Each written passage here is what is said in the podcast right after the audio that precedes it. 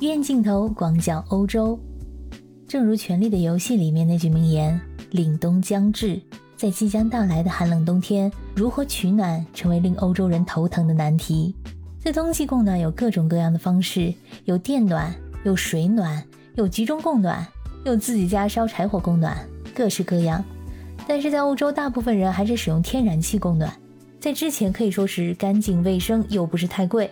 欧洲住宅的暖气设备呢，大部分可以由每户自行调节开关和温度，也就是说，用的越多，你的花费越贵。但是在目前的情况下，北溪一号的管道已经关闭了。从整个欧盟的范围来看，天然气的通胀率达到百分之五十一点四，所以在今年冬天，天然气供暖成为最奢侈的消费之一。而面对这种情况，很多民众趋利避害，购买起了家用的取暖设备，像电热毯、电暖器等等。大家好，我是在欧洲的可可鱼，欢迎收听我的节目。电热毯现在是我购物清单上的第一名。从今年夏天开始，我就琢磨着得买条电热毯，这是我来欧洲十几年啊第一次有这种念头。之前的冬天，不管到哪，暖气都开得挺足的。在大学的教室里，你会经常看到同学们把外面的厚外套一脱，里面甚至穿着短袖，就是因为学校暖气太足了。现在这种情况是不会再发生了。如果你听我上期节目，你就会知道，很多学校现在都干脆改成上网课了，就是为了节省能源费。再这样下去，说不定这秋衣秋裤在欧洲都要成为时尚单品了。在九月初，捷克爆发了万人大游行，有一条标语呢是这么写的。最好的都给乌克兰了，只给我们剩两件毛衣。说一下电费的情况，以我自己为例，在奥地利很多电费的合同是一年一结算，电力公司它一般会按照你去年的用电情况，先给你一个预先收费的账单，然后呢，在第二年来一个总的结算，按照具体情况多退少补。所以我现在情况是知道电费涨价了，而且是翻倍的涨。但是你要问我这个月的电费具体是多少，我并不知道，我只能拿到明年电费公司给我的账单才能清楚。这种未知性才会让人更加忐忑，所以还是在能省电的情况下尽量省电。天然气的账单呢，也基本上是这种情况。从事餐饮业的朋友们那边听说，餐厅目前的用电基本是涨了三到四倍左右。有些在国内的网友们问，现在欧洲的电价也是暴涨，那为什么欧洲人还在抢购电热毯呢？要知道，将一间公寓用天然气温暖起来，和用一个电热毯把被窝温暖起来，那肯定是用电热毯要经济实惠的多。电费虽然翻了几番，但是还不到无电可用的地步。举个例子啊，如果使用电热毯一晚上需要一欧元的电，涨了五倍，五欧元呢也勉强能够接受。但是如果暖气费一个月二百欧涨了五倍，变成一千欧的话，那一般家庭肯定都是承受不起的。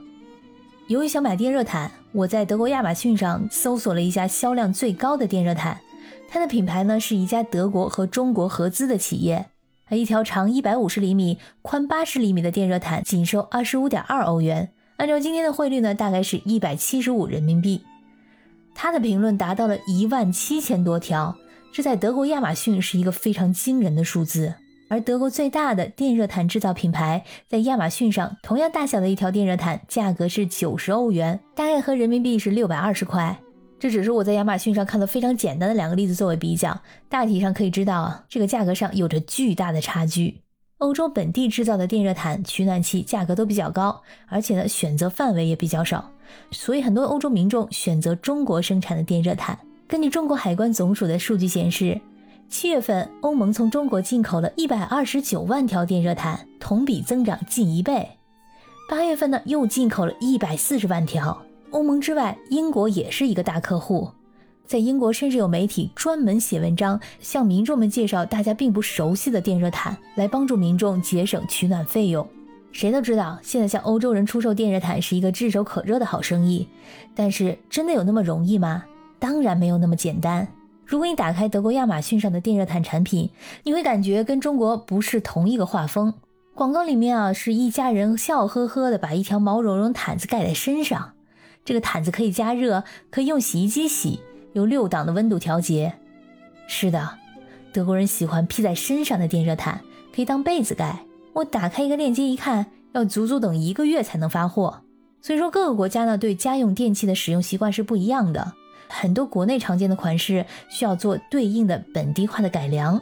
同时呢，各个国家不同的供电的功率也需要适配才行。还有一个很重要的就是需要符合欧盟或者相关国家的电器标准。如果想销售到其他国家，尤其呢是对环保要求很严格的欧洲国家，需要各方面的数据呢再上一级台阶。中国企业出口到欧洲的取暖设备当中，电热毯成了爆款单品。电热毯行业之前被称为夕阳产业，因为它的规模有限，发展比较缓慢。这次呢，据说盘活了不少国内的电热毯厂家。中国知名的电热毯厂商彩虹集团，在九月二十三号的股价一度上涨到一年内的最高点。